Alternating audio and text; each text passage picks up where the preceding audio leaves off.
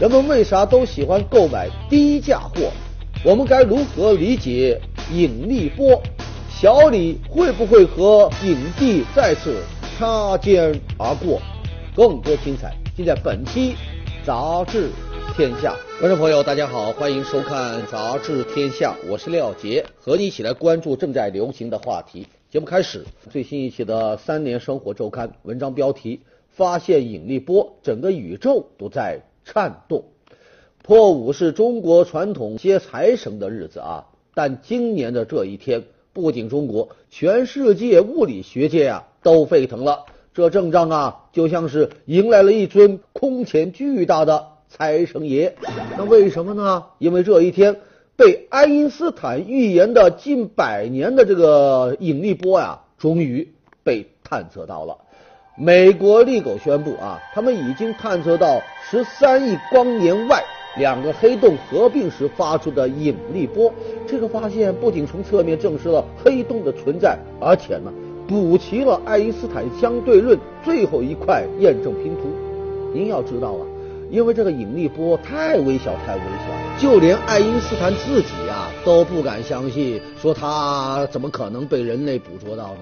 所以呢，在广义相对论被提出一百年后的今天，这引力波被探测到了。那就具有特别重大的意义啊！就像标题说的，发现引力波，整个宇宙都颤动喽。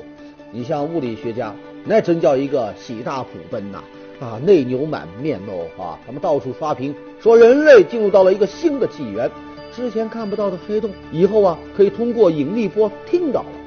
这简直呢就是开启了人类观察宇宙的第六感。那更激动人心的呢，说这个宇宙啊。诞生于一场大爆炸，这大爆炸产生的引力波，至今呢还在宇宙当中存在。找到它们，也许就能破解宇宙最初的奥秘。和科学家的狂热相对应的是普通观众一脸的蒙圈啊！引力波是什么鬼？好吃吗？为什么探测到了引力波需要上百年的努力呢？它能给咱带来什么呢？随后啊。就有科普专家介绍了，说根据爱因斯坦广义相对论啊，一个大质量物体在发生这个摇晃的时候啊，会在时空中产生涟漪啊，使得时空的扭曲，就像石头丢进水塘产生波纹一样，这就叫引力波。一个人如果站在引力波的源头，那从理论上说哈，他就会变得矮胖，再变得细长。这么个说法一提出来呀，每逢佳节胖三斤，这个减肥斗士立马就坐不住喽，纷纷哀嚎啊！你说神马引力波都被发现了，为什么我还不瘦呢？嗯，单身狗也哭了，说两个黑洞都在一起了，我居然还是单身，这不科学呀！而情侣们呢，则开心的表示，又学到了一招花式秀恩爱的秘诀，那就是碰到心仪的女孩。一定要像这两个黑洞那样，二话不说就抱起来转圈。哎呀，那样亿万年以后，全宇宙的这个星球都知道咱俩曾经相爱过呀。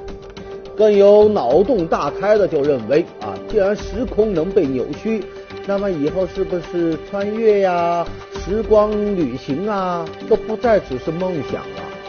作为一个胖子，好想梦回唐朝去当女神。哎呦！你还别说哈，电影《星际穿越》当中还真就有类似的情节。主人公库珀啊，通过引力波穿越时间和空间，给他女儿呢传递信息。更巧的是，这电影的科学顾问兼制片人正是这个利狗项目的负责人，叫基普索恩。你像电影里的那个黑洞啊、虫洞啊，都源自于他的构思。说起来哈，我们关于这个引力波的作品啊也不少啊。你比如科幻小说《三体》当中，罗辑就从三体人那敲诈来了一大神器，叫引力波天线啊。最后呢，拯救了全人类。不仅如此啊，我们也有自己的引力波项目和人才。而早在上世纪七十年代，中国科学家就开始了这个关于引力波的研究。去年。中山大学还开启了天琴计划来探测这个引力波。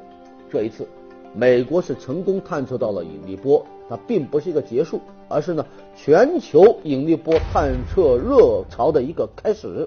人们就期待未来宇宙探测，咱们能有更多的收获，因为我们不光有三体，也有 scientist。接下来看杂志封面，最新一期的《新周刊》封面话题是低价社会。杂志啊就认为中国人现在有钱了，却呢不敢花，也不会花。原因呢是因为钱还不够多，缺乏安全感。所以呢消费啊依旧走的是节俭路线，对低价货呢是趋之若鹜啊。而伴随着这么一种消费习惯，我们的社会呢也逐步进入到了一个低价社会。各种山寨潮、打折季是不断涌现，层出不穷啊！我们先来说一说这个山寨，它呢是低价社会的典型代表。最早呢是本世纪初出现在广东，当时主要是一些小作坊啊，通过模仿知名手机品牌，让山寨啊在手机行业是扩展开来，并迅速呢蔓延到了其他的行业，成了一种广受关注的社会现象。那么山寨为什么就能大行其道呢？专家的答案就是因为啊，人们要炫耀，在消费社会，只有紧跟潮流，才不至于被甩到社会的外层。人们总是在从众和势力当中啊左右为难啊。从众呢，是因为担心被别人认为我是穷人啊；势力呢，则是因为希望啊被别人认为我是富人啊。而山寨呀。恰恰就能很好的满足这两种需求。通过穿戴一些知名品牌的山寨货，人们可以完成一场价值提升的自我拯救。除了山寨，还有一样东西可以让人呢放开胆子买买买。这东西是什么呢？就是网购啊。网购最大的杀手锏就是打折季啊，从年头打到年尾啊啊，几乎月月都打折啊，新年打折，情人节打折，到了年终呢打折，双十一要打折，双十二要打折，各种节日要打折等等。人们常常在全场半价买五百减两百的吆喝声当中刷爆了自己的卡，还沾沾自喜的说：“哎呦，真的好划算哦！” 哈哈，但是呢，很快你就发现。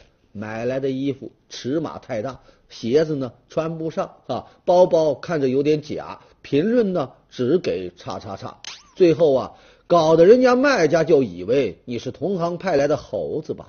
这倒也罢啊，这个更可气的呢是这网购和山寨经常啊是携手合作，玩你没商量啊。你比如，二零一四年轰动一时的八二九售假制假化妆品案。原价三百多的名牌口红，竟然只卖十九块钱。哎，这价格呢，确实是闪瞎了人们的双眼呐。可架不住啊，那是山寨货，劣质的成分是毒肿了很多美女的双唇呐啊！对于那些只问价格不问数量和质量的剁手党，啊，专家就总结了，说其实啊，他们就是一群。爱捡便宜的啊，从来不看自己需要还是不需要，合适还是不合适，眼里呢只有低价，只有打折、打折再打折啊！长此以往，这些人的生活就变得有钱却呢低价。我们回到这个封面，低价社会。美国作家拉佩尔呀曾经说过。我们同廉价之间的浮士德式交易呢，是制约了经济创新，也使得曾经蓬勃发展的产业走向了下坡路啊。而廉价品带给我们的满足感，其实不是物质上的满足，而是一种象征性的满足。用一个成语来说，那就是金玉其外，什么其中。所以呢，面对低价社会，或许啊，我们该安静下来，好好的想一想。怎么给社会的未来调一调价？春节假期结束，全国各地陆续呢迎来了返程高峰。前不久，山东淄博车站一位旅客在送别自己父母的时候呢，突然跪地不起，对着父母磕起了头，而一旁满头白发的老人则伸手抹着眼泪。啊，据了解啊，跪地的男子呢姓张。今年呢四十六岁啊，父母呢已经八十来岁了。因为他之前已经有四年没回家过年，所以面对前来送行的老父母啊，觉得自己没有尽到孝道，愧对父母，在车站哭着长跪不起。有一句古训叫“父母在，不远游”啊。可随着时代的发展和社会的变化，这古训到了今天呢，呃，也不一定都能做到啊。为了生活，人们选择了远行打拼，家里的老人呢，成了孤独的守朝者，这就导致子女们呢，对父母的尽孝啊，会有种种的欠缺。新闻里这儿子跪哭的画面，戳中了很多人内心那些个愧疚之情。面对八旬父母在火车站长跪不起、磕头泪别父母，说明他是一个有孝心的孩子。但作为儿女晚辈，更应该反思的是什么呢？自己有没有做到不够好的地方啊？有则改之啊，而不仅仅是常跪呀。你比如尽量的常回家看看，实在抽不出身啊，这电话、书信应该及时跟上。季节更替呢？我们也要像父母当年关爱我们一样啊，关心他们的冷暖。有空的时候呢，教一教父母使用电脑啊、智能手机啊，带他们出去走一走啊。过年七天，也不要只会自己抢红包发朋友圈，你得让父母啊也多玩一玩。作为空巢老人，这么一种社会现实呢，我们更需要一些理性的应对，而不是感性的落泪啊。你比如。咱用人单位制定带薪陪伴老人家，让职工呢能有陪伴父母的时间。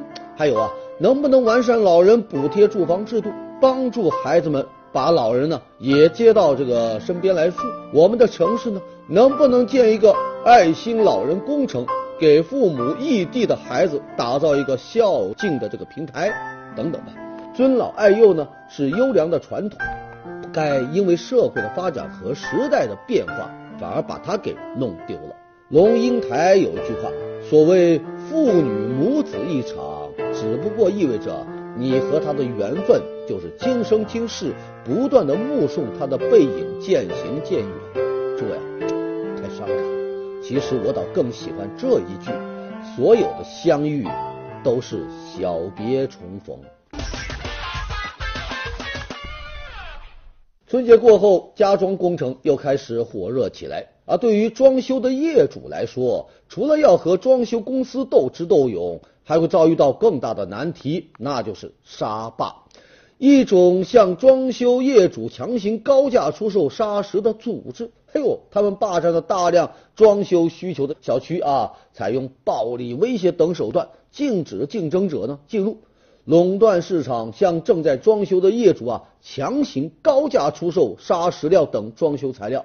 为了强迫业主买他们的材料，一些沙坝呀，他还蹲守在小区门口拦截业主的这个运输车辆，还常常上门辱骂、恐吓这个业主。一些业主通过物业投诉等方式来抗争，但往往收效甚微，最后呢，只好拖着不装房子得了。沙坝如此猖狂，那到底有什么来头呢？啊，咱综合以往的报道来看呢，沙坝呀就两大来源，一个呢是这新建小区附近的村民，因为开发商他征的地呢是由村里提供的，所以他们就和这个开发商啊达成某些协议啊，一切建筑用的沙子啊、水泥呀都得由咱来提供，再加上他们能够镇得住周围寻衅闹事的人，所以呢就深得开发商或物业公司的欢迎。说第二个来源呢，就是专门倒卖沙子的组织啊，他们看中了这个房屋装修市场的巨大利润，在新建小区交房的时候啊，就找到这个开发商或者是物业管理啊，通过交纳一定的费用进驻到小区。这种情况下，业主和沙霸你发生矛盾，往往就投诉无门了。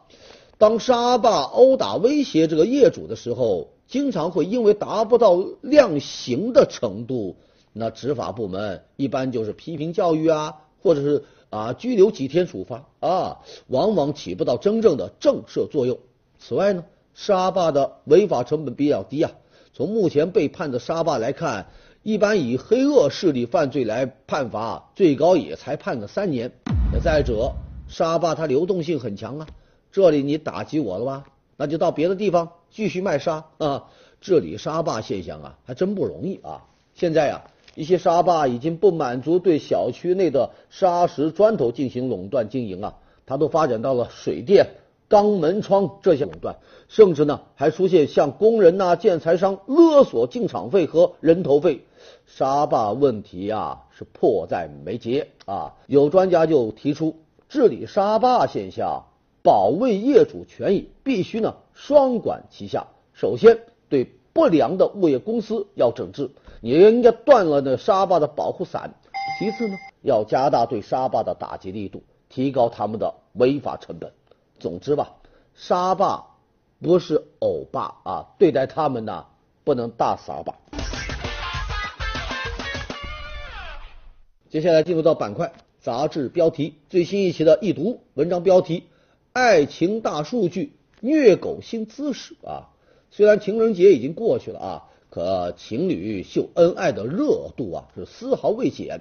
面对满世界的恶意，最近有调查公司用大数据来安慰单身的人们啊，让您看看还有谁比你还更惨呢啊！这数据就显示。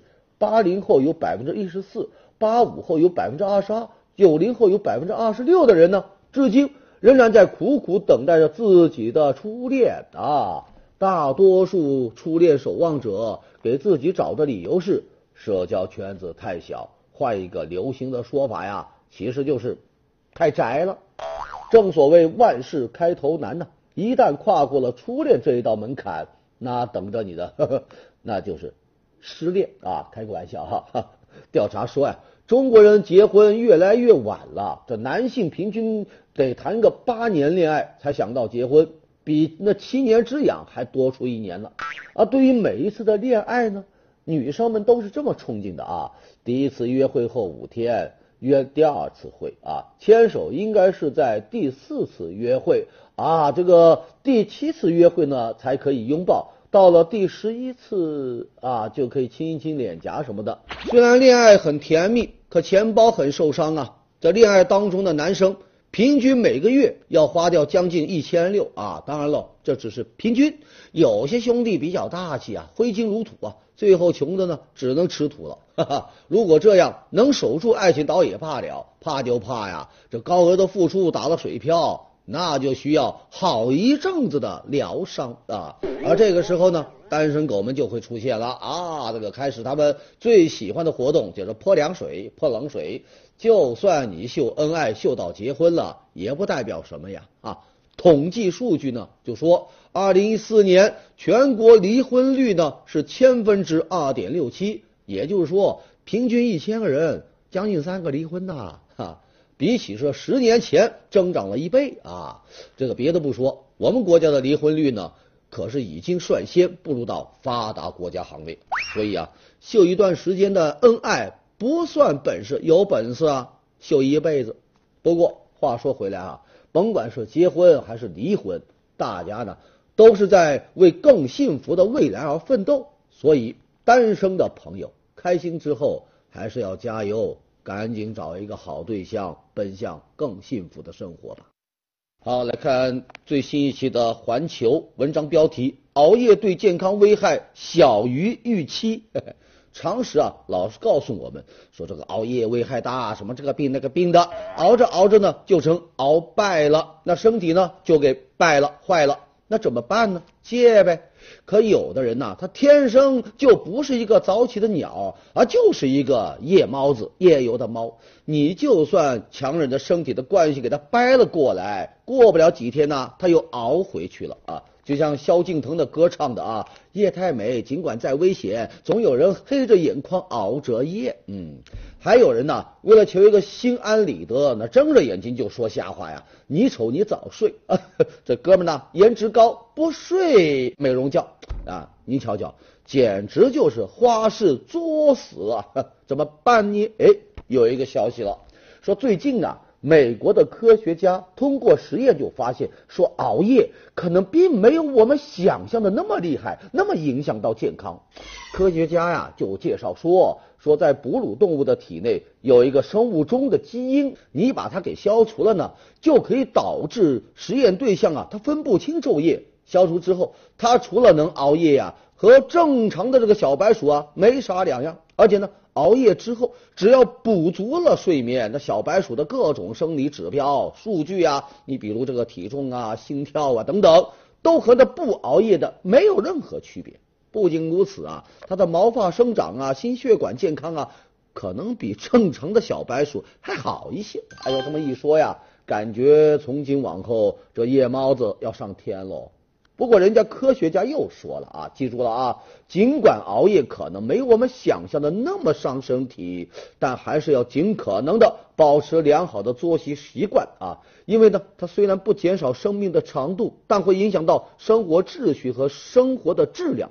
所以啊，夜猫子啊，这个科学结论的意义啊，也许啊不在于鼓励你可以熬夜，而是要你呢没必要再为控制。不住熬夜而那么担忧纠结，最后你破罐子破摔。就像科学家说的那样，熬夜无罪，但早睡呢更美。接下来进入到板块杂志图片。最近这一只鸡两只鸭成了网红，因为他们是这样上了高速啊。有人就调侃这车配置高啊，是后置发动机和双涡轮增压。上海一家商场安装巨型滑梯啊，一路从五楼滑到了一楼啊。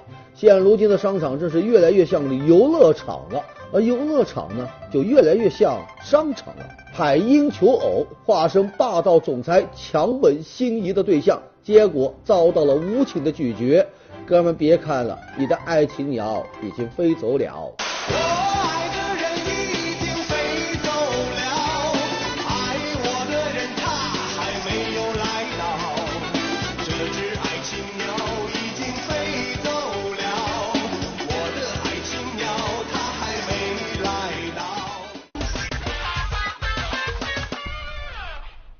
接下来说说这个前不久啊，一名姓苏的女子以支付宝向朋友还款一万，却因为一时手快，哎呦，转错了账户，一直解决不了问题的这个苏女士呢，干脆随后就带着一家人呐，占领了银行，躺在银行大厅的长椅上，要求索回这个款项。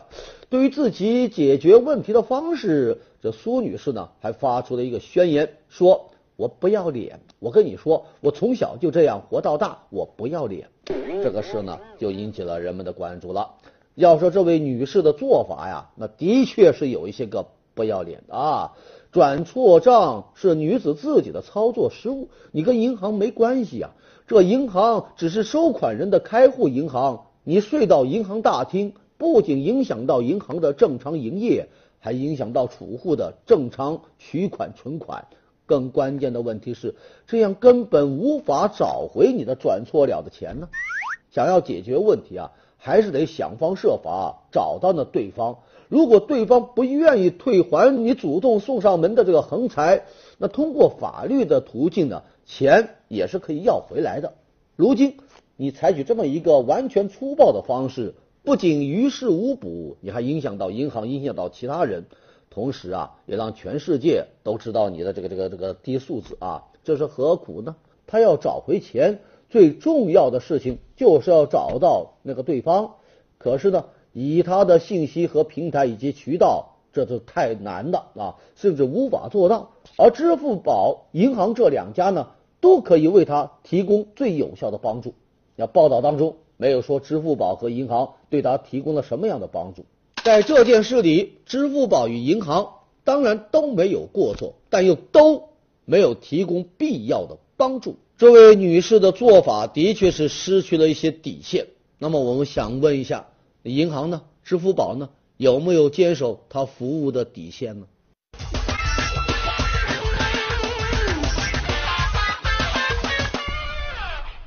好，接下来看最新一期的新周刊文章标题：奥斯卡。一场学院派老人的游戏。前几天呢，第八十八届奥斯卡金像奖公布了提名名单，一直被戏称是专业陪跑的小里奥纳多，哎，凭借《荒野猎人》又获得了影帝的提名。这也是小李啊第四次参与到影帝的角逐。不过呢，虽然呼声很高，但结果啊还是难以预料啊。本届影帝角逐啊是强敌众多呀，上有老白克兰斯顿，下有去年的星际影帝小雀斑雷德梅恩，你再加上跟他同龄的达蒙啊，这个法斯宾格呀，小李此番呐冲奥难度恐怕不亚于他在电影《荒野猎人》里那个艰难求生啊。影后方面呢，入围名单基本和媒体预测的一样，卡罗尔的主演。布兰切特啊，获得了个人的第七个奥斯卡提名，还有大表姐劳伦斯啊，没多少媒体对她的表演买账。哎，提名公布的时候呢，现场记者啊，甚至发出了哄笑啊。至于最佳导演，呼声最高的是上届奥斯卡最佳导演伊纳里多啊。今年呢，他依靠这个这个《荒野猎人》再度征战啊，势头强劲，口碑票房都不错的《火星救援》。尽管在颁奖季大热，但导演斯科特呢却遭遇冷门，没有获得提名。作为好莱坞赚钱机器的超级英雄大片，在往年呢都会落一些什么技术奖提名呐，以资鼓励吧。但今年呢，估计啊全军覆没啊。相比之下，传记片呢倒是一片繁荣啊，不仅数量比往年多，那质量呢好像也都不错啊。需要指出的呢。是其中唯一一部讲述黑人奋斗历史的传记电影《冲出康普顿》被奥斯卡给藐视了啊！而这呢，引发了大规模的批评，说这届奥斯卡呀有洗白提名名单的可能。有媒体就指出，这一次影帝、影后、男配角、女配角共计二十位提名者，无一例外都是白人演员。这是奥斯卡自一九九八年、二零一五年以来第三次出现全白阵容，而近些年来参与投票的学院会员啊，过于老龄化、单一化啊，这平均年龄超过五十了，而且呢，绝大多数都是白人，这就很可能导致某些不同族群的这个电影啊被无情的忽视了。我们回到标题啊，奥斯卡一场学院派老人的游戏，杂志呢就认为。奥斯卡其实就是一场好莱坞的公关游戏，有规则，也有捷径，也有雷区。我们可以通过它娱乐一下啊，只是呢，别太当真了。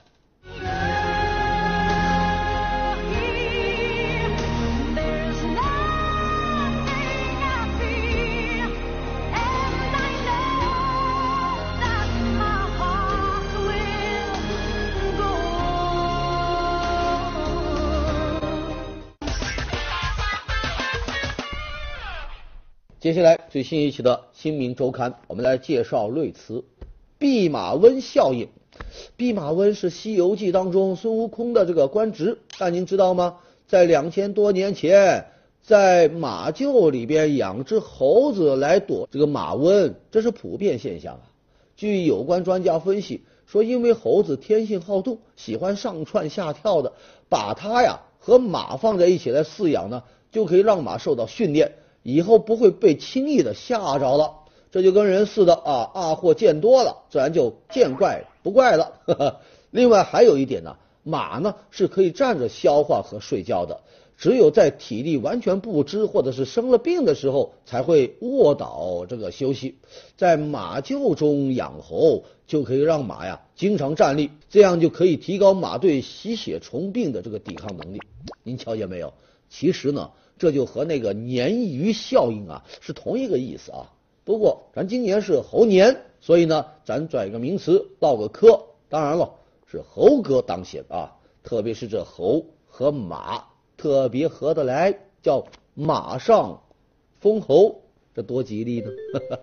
好的，感谢收看《杂志天下》，读杂志观天下，杂志话题多。咱明天中午接着说。节目最后是天下。言论。